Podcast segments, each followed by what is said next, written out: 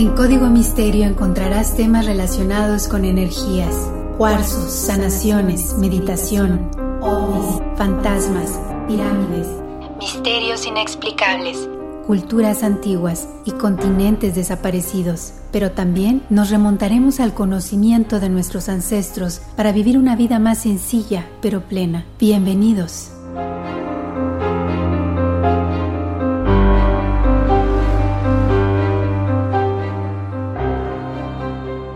¿Qué tal? ¿Cómo están? Bienvenidos a un episodio más de Código Misterio. Les saluda Horacio Antiveros y ya, ya estamos por acá con otro tema de investigación, con otro episodio después de una semana bastante activa. Gracias a todos ustedes por los comentarios que dejaron en redes sociales y también por los emails que me mandaron a contacto arroba códigomisterio.com acerca del el tema de el aura y los chakras. Qué bueno que les gustó, como les decía, no todos son temas misteriosos, sino también el chiste de todo esto es despertar un poco en nuestra espiritualidad. Y bueno, ya luego platicaremos acerca de una aplicación que estoy usando, que en lo personal me está ayudando muchísimo en la cuestión de la meditación, en la cuestión del ejercicio que también estoy haciendo. Y si de pronto andas así medio bajón, quizá te pueda funcionar. Así que bueno, ahí vamos a platicar en, otra ocasión acerca de todo esto que, que va de la mano de una gran personalidad de la música que está haciendo grandes cosas con esta aplicación. Pero bueno, ahí les tendremos algunas sorpresitas. Oigan, como siempre, hablando de todo eso, pues los quiero invitar a que chequen todo el contenido que estamos generando, contenido nuevo en la plataforma de All for NES o todosporelnes.com. Ya saben que es una plataforma de bienestar integral enfocado a todas las personas. También tenemos nuestra parte corporativa y ahí encontrarán desde temas motivacionales, cuestiones de salud, eh, cosas muy interesantes que tienen que ver con lo que estamos viviendo actualmente y sobre todo cómo, cómo mejorar en todos los aspectos de la vida. Bueno, chequenlo, tiene canal de YouTube, tiene también el perfil de podcast en todas las plataformas de audio, por supuesto. Y ustedes ya saben, el chiste de este episodio, como siempre, como cada semana, es que vayan checando las ilustraciones, las fotografías que vamos poniendo en Facebook y en Instagram, que de hecho ya están disponibles ahorita, y también por supuesto vayamos siguiendo paso a paso cada una de las cosas que vamos comentando el día de hoy. Eh, si me quieren escribir, si me quieren hacer alguna recomendación, ya saben que son bien recibidas, por supuesto. Recomendaciones de películas también recomendaciones de libros. Oigan, el día de hoy vamos a platicar de este tema. Se me hace bien interesante. Eh, estuve viendo por ahí el... Pues, ¿qué viene siendo? Pues un documental, ¿no? O una serie, más que nada, una serie de investigaciones acerca del rancho Skinwalker. Así que vamos a platicar acerca del el misterio de este rancho. El misterio del rancho Skinwalker. Donde no solamente se habla de energías, se habla de ovnis, de círculos en los cultivos o de los famosos crop circles, de mutilación de ganado y criaturas que cambian de forma en este rancho Skinwalker. Les cuento, después de que los Myers abandonaran el rancho en 1987, permaneció vacío durante siete años aproximadamente antes de que Terry y Gwen Sherman lo compraran en el año 1994. Esta pareja se muda con sus dos hijos y con algunas cabezas de ganado que tenían. Ellos se sorprenden al descubrir que los propietarios anteriores habían colocado cerrojos en todas las puertas y ventanas, incluidas las del interior de la casa. Algunos de estos tenían cerrojos tanto en el interior como en el exterior de la casa. Imagínense encontrarse esto, ¿no? Es como que te da mala espina y dices, mm, mm, algo está pasando y por eso estaban tan resguardados.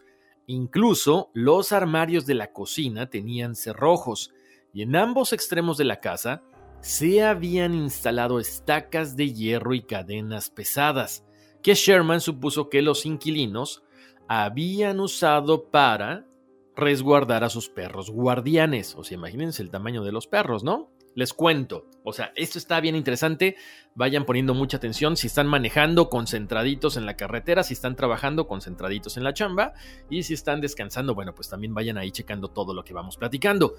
Y por supuesto, me va a encantar que participen conmigo, eh, bueno, eh, poniendo mensajes, escribiéndome al correo electrónico. El chiste es que esto sea y que haya mucha retroalimentación, ¿no? Les cuento, el mismo día que toma posesión la familia, ellos comenzaron a ver ciertos animales muy extraños. De hecho, lo primero que vieron cerca de los potreros, vieron, no saben muy bien si era un coyote, si era un lobo, pero se acercó sigilosamente a donde estaba el ganado. Luego agarró a un ternero por la nariz y lo arrastró a través de los barrotes del corral. Terry Sherman y su padre comenzaron a golpear a este animal para que soltara la cría, pero no tuvieron éxito. En ese momento es cuando Sherman dispara al animal con una Magnum 357, así a quemarropa cerquitita.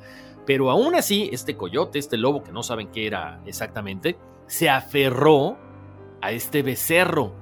Después de otro disparo más, suelta al ternero y se le queda quieto mirando a Sherman y a su hija, así como retándolos. Después de unos cuantos disparos más, el animal por fin se aleja, pero sorprendentemente, chequen, no había sangre ni signos de herida en el animal. Posteriormente, Terry y su papá comenzaron a seguir las huellas del animal, aproximadamente una milla, o que es más o menos como kilómetro y medio, antes de que terminaran repentinamente, como si se hubieran desvanecido, o como si se los hubiera llevado un ovni. A partir de ese momento, es como que el inicio de todos estos sucesos paranormales. Unas semanas más tarde, cuando Wen Sherman estaba en su automóvil, se encuentra con un lobo que era tan grande que su espalda estaba más o menos paralela a la parte superior de su ventana. Este lobo estaba acompañado por un animal parecido a un perro, pero que no pudo identificar. Ese fue otro avistamiento que la sorprendió. Durante los siguientes años, tanto los Sherman como sus vecinos informaron haber visto una serie de animales muy extraños en el área. Esto incluía no solamente estos coyotes o estos lobos, sino también aves muy exóticas y multicolores que no eran nativas de esta región. Además, habían visto bestias altas y obscuras que decían que se parecían a Bigfoot o a Sasquatch. En una ocasión, los Sherman vieron a una criatura parecida a una hiena atacando a uno de sus caballos, al que describieron que era un animal pegado al suelo, musculoso, que quizá podría estar rondando las 200 libras, que tenía el pelo rojo rizado y una cola muy tupida. Cuando el señor Sherman se acercó al animal, este desapareció ante sus ojos. Posteriormente, cuando revisan al caballo para ver qué le había pasado, encontraron numerosas marcas de garras en las patas. Unos meses después, un vecino informó haber visto una bestia muy parecida corriendo por su propiedad. Como les decía, esto no fue solamente en este rancho. Los Sherman, los vecinos, también comenzaron a ver luces extrañas, objetos voladores, incluidos más de una docena en una sola noche.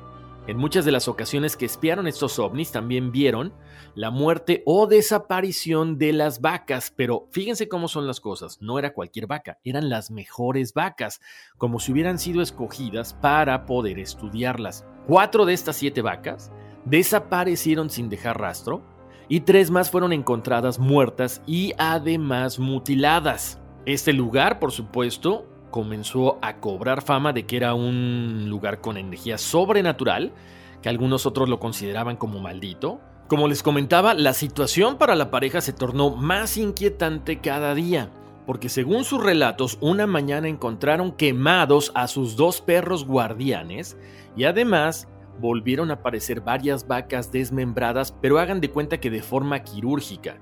Además, las vísceras estaban dispersas en el suelo, como si fuera un rompecabezas, ellos lo comentan así. Los Sherman, su hijo adolescente y su hija de 10 años habían visto tres tipos específicos de ovnis. Habían visto una pequeña nave con forma de caja, con una luz blanca, un objeto de 40 pies de largo y una enorme nave del tamaño de varios campos de fútbol. Habían visto otro tipo de luces en el aire, incluso algunas de las cuales habían emergido de puertas circulares anaranjadas que aparecían en el aire. Ellos grabaron en video algunos de los avistamientos. una vez descubrieron tres círculos de hierba aplastada, cada uno de unos 8 pies de ancho, en un patrón triangular de unos 30 pies uno del otro. En un pastizal cercano habían encontrado otras tres impresiones extrañas en el suelo. Círculos alrededor de tres pies de ancho a un pie o dos de profundidad con la tierra en el centro perfectamente aplanada.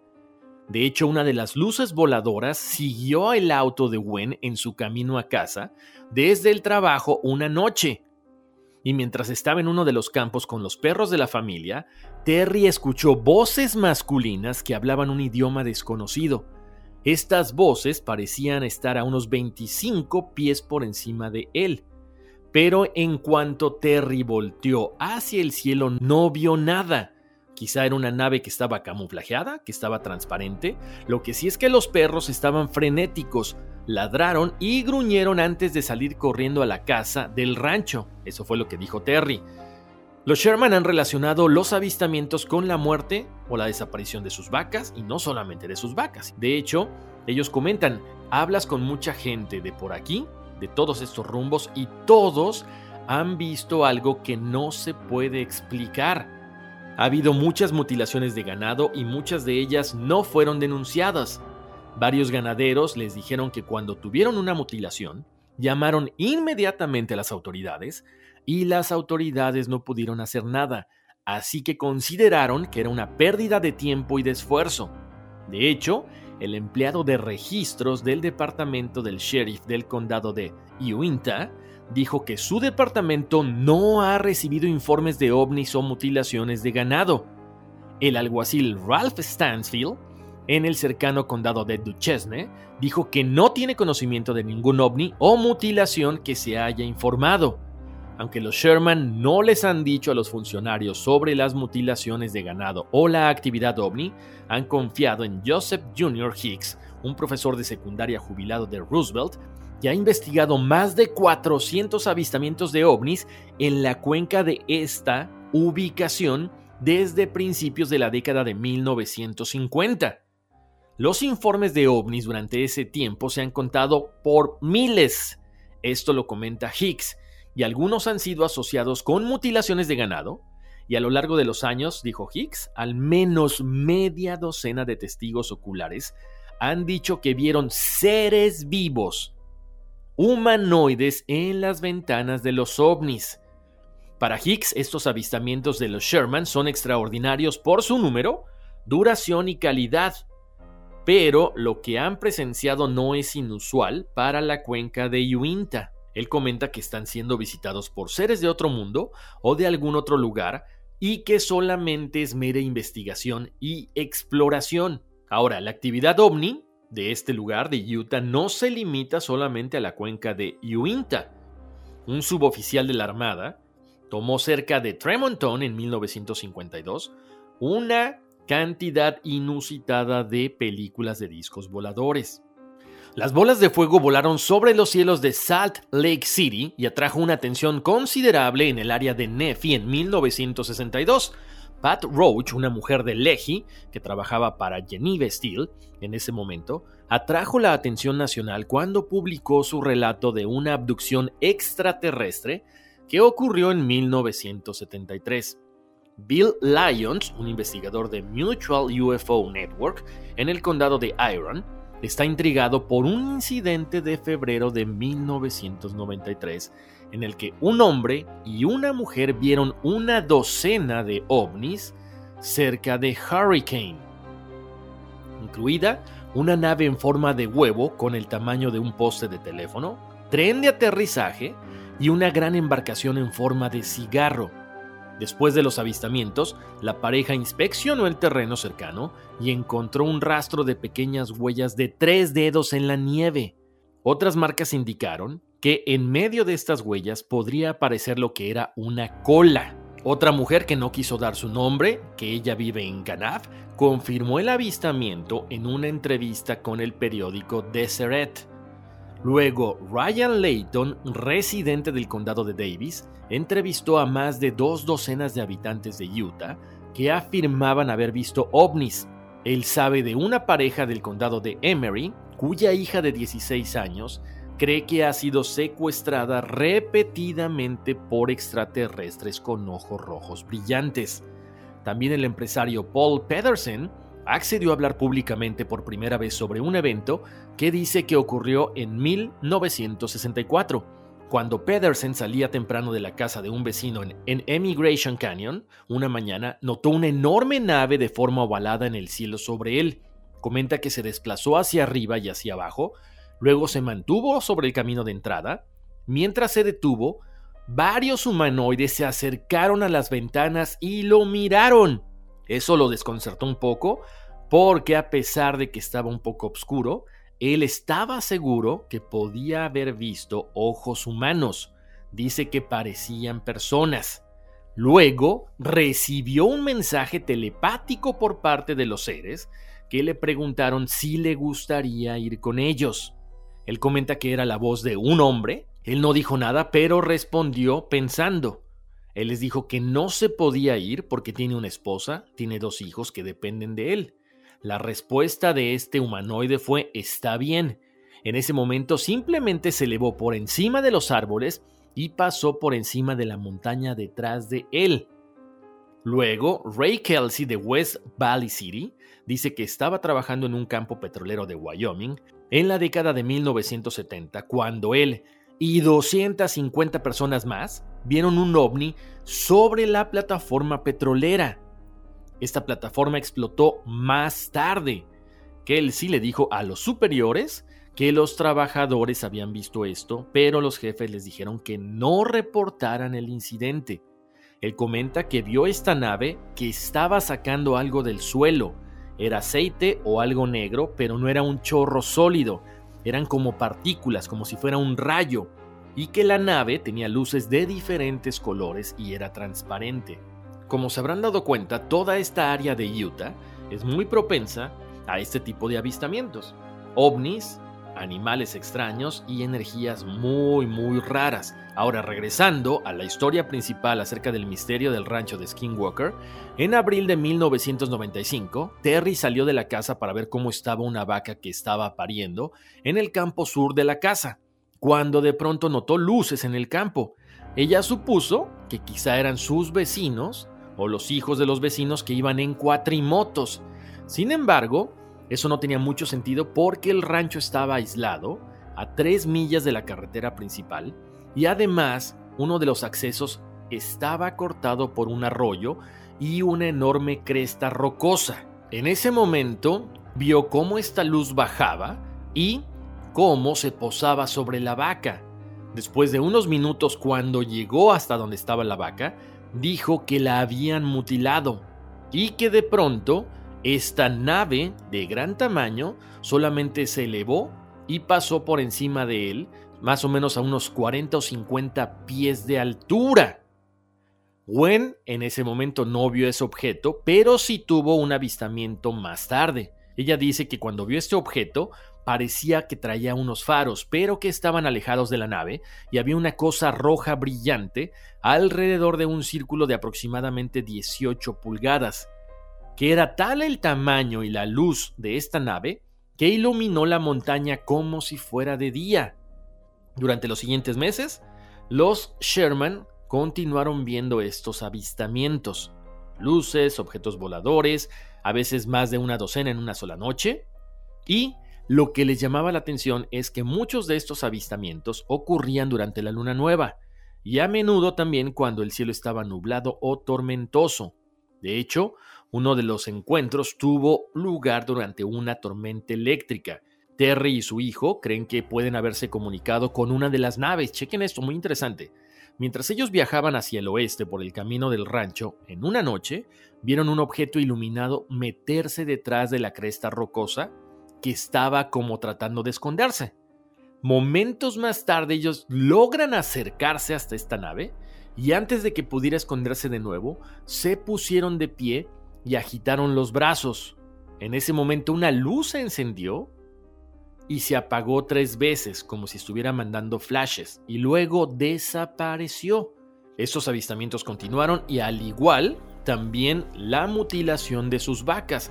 Algo que les llamaba mucho la atención es que estas vacas tenían agujeros en el centro de su globo ocular izquierdo, pero lo demás estaba intacto, pero no había rastros de sangre.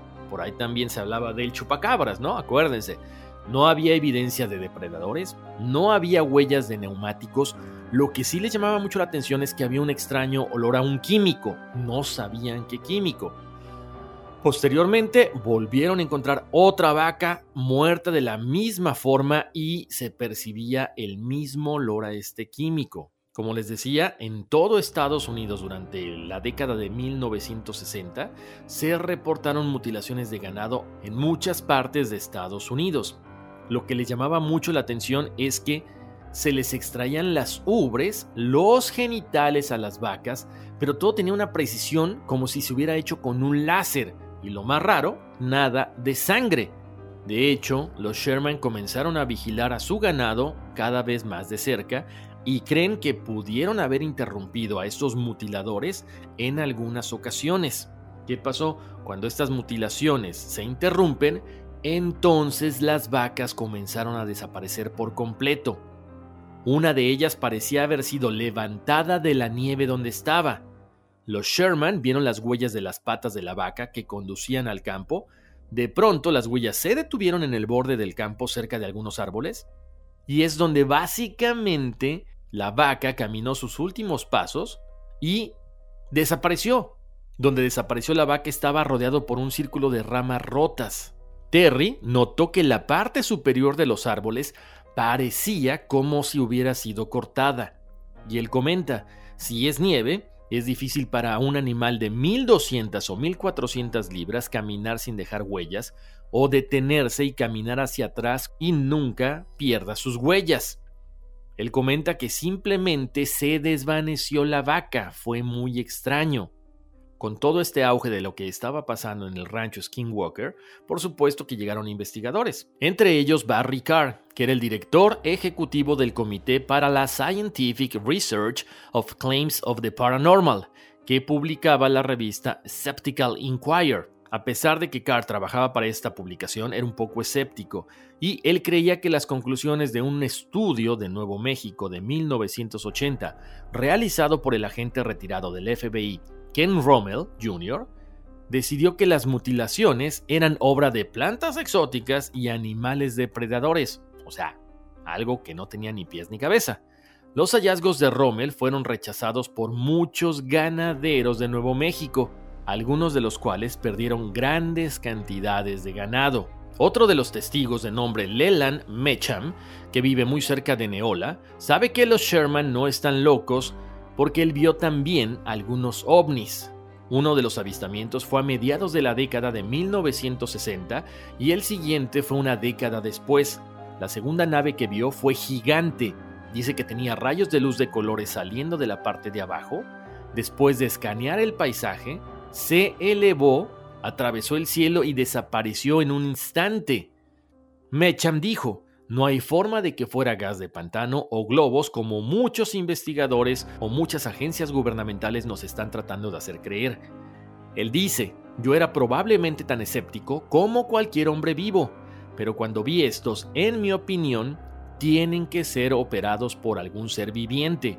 No puede ser de otra manera y, y cree que los humanos no tenemos ningún tipo de nave que pueda moverse a una velocidad tan rápida. Otra de las cosas que también traumatizó a Sherman es que en 1996 él estaba afuera con sus tres perros cuando notó una orbe de color azul que se movía rápidamente en el campo cerca de la casa del rancho. Él instó a sus perros a que lo persiguieran. Los perros salieron corriendo, le ladraron al orbe mientras la seguían por la maleza. En ese momento Sherman escuchó dar tres gritos terribles a los animales y cuando los llamó no respondieron. Los buscaron toda la noche sin encontrarlos. A la mañana siguiente, cuando regresaron a buscar a los perros, solo encontró tres bultos redondos y de grasa que parecía como si fuera una mancha quemada. Los perros nunca más se volvieron a ver. Para 1996, efectivamente, los Sherman, cansados de todas estas situaciones, de episodios violentos, de tantas luces y tantas cosas sobrenaturales, decidieron acudir a los medios de comunicación para dar a conocer su versión.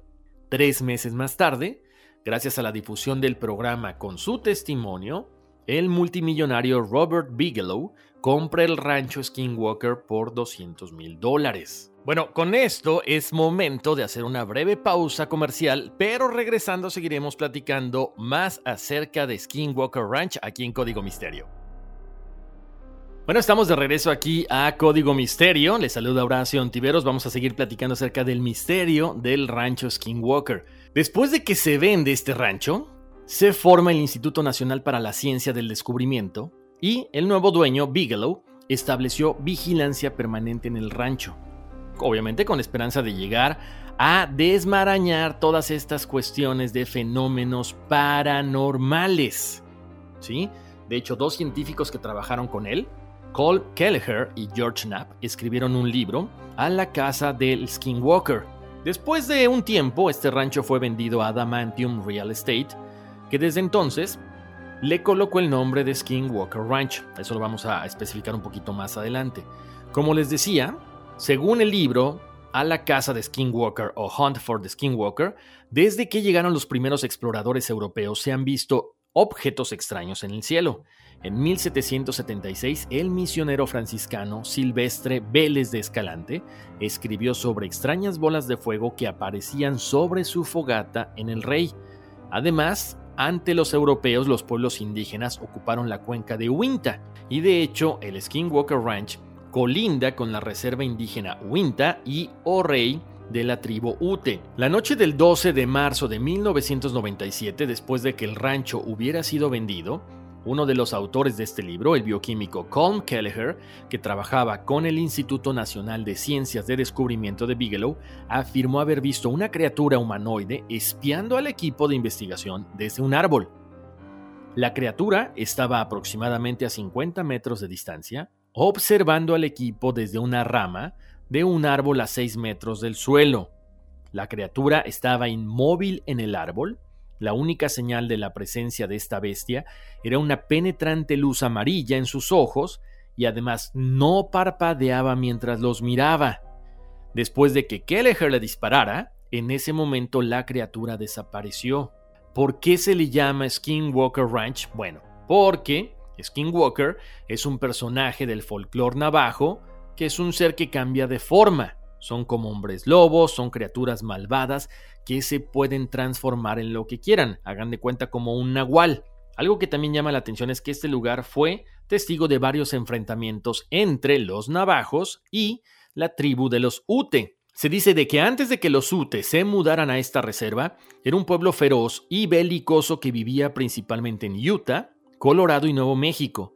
En un momento los Ute y los navajos lucharon juntos contra sus enemigos comunes.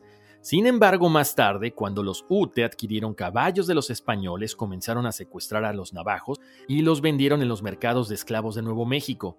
Más tarde, durante la Guerra Civil, algunas bandas de Ute se unieron a Kit Carson en una campaña militar contra los navajos, y esto terminó con la expulsión de los navajos de sus tierras y fueron obligados a marchar a una reserva en Fort Summer, Nuevo México, que se llama Long Walk of the Navajo. Aunque a la tribu se le permitió regresar a su tierra natal en el área de las cuatro esquinas varios años después, los Ute creen que los Navajo maldijeron a su tribu por lo que había sucedido en el pasado, porque posteriormente, cuando llegaron los Navajo a esta zona, los skinwalkers comenzaron a acosar al pueblo Ute.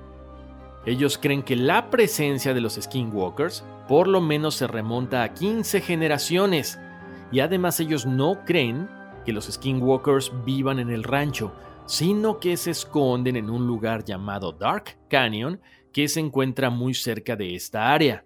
Ahora, como les decía, toda esta zona ha sido objeto de avistamientos, de investigaciones, porque resulta ser que en un lugar muy cercano, que se llama Bottle Hollow, un pantano artificial de 170 hectáreas en tierra de los Ute, que colinda con el rancho, y que fue llenado de agua dulce en 1970 por mandato del gobierno federal, para 1998 un oficial de policía vio una gran luz sumergirse y luego reaparecer volando hacia el cielo nocturno. Después, en el 2002, cuatro jóvenes estaban en este pantano cuando vieron entrar una bola de color azul y blanco en este lago. Después, salió la luz y de pronto se fue directamente hacia el cielo, desapareció. Algo que llama la atención es que los UTES mencionan que los manantiales y ciertas vías fluviales son depósitos de poder negativo. Ellos comentan que en esos lugares hay espíritus malignos que surgen del agua y te arrastran para ahogarte. En la actualidad se comenta que hay cámaras y sensores que monitorean la finca 24 horas al día. De hecho, Eric Bard, que es un investigador contratado por su nuevo dueño, tiene algunas teorías sobre el rancho él comenta que quizá Skinwalker Ranch está ubicado sobre algún tipo de fuente de energía o un portal que genera un fenómeno interdimensional. Además, especula que una tecnología de origen desconocido podría estar involucrada y que además él siente la presencia de una inteligencia sensible, precognitiva y no humana. Tan, tan, tan. Interesante, ¿no? Todo lo que hemos estado platicando. Este rancho es propiedad ahora de Brandon Fugal, que es una persona que se dedica a bienes y raíces.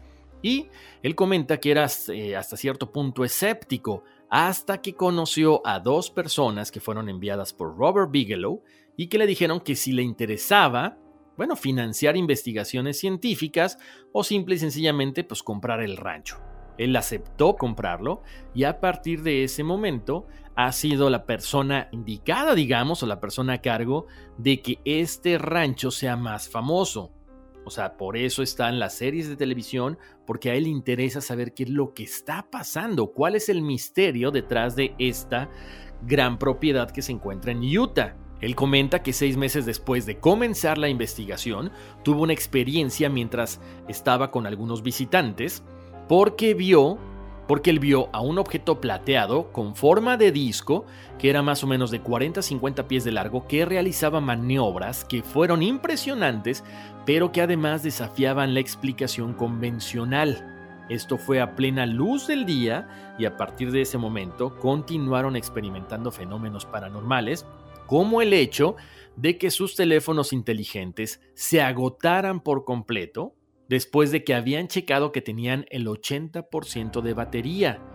De pronto aparecieron otras anomalías electromagnéticas, incluso algunas personas tuvieron que ser atendidas por doctores. Otra de las cosas que le llama la atención también es que muchos de los fenómenos paranormales que suceden en el rancho Skinwalker también siguen a los investigadores. Uno de los casos que comentan ellos es que a uno de los doctores, que es Travis Taylor, que es uno de los investigadores, dice que a él le sucedió algo muy extraño. Su auto nuevo de repente comenzó a apagarse y prenderse repentinamente. Todas sus luces comenzaron a parpadear cuando él ya no estaba en el rancho, cuando estaba a varios cientos de millas de este lugar.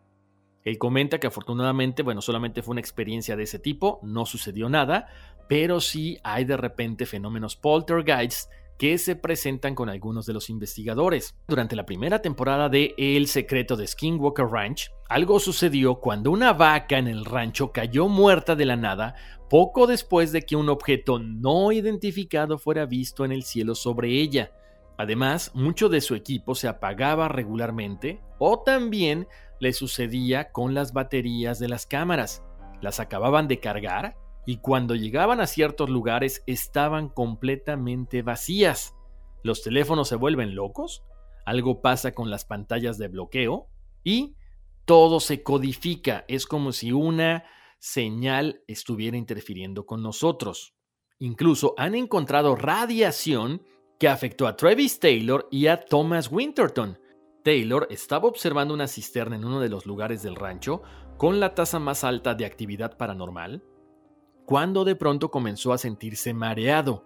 Poco tiempo después, comenzó a desarrollar algunas lesiones en las manos y en la cara.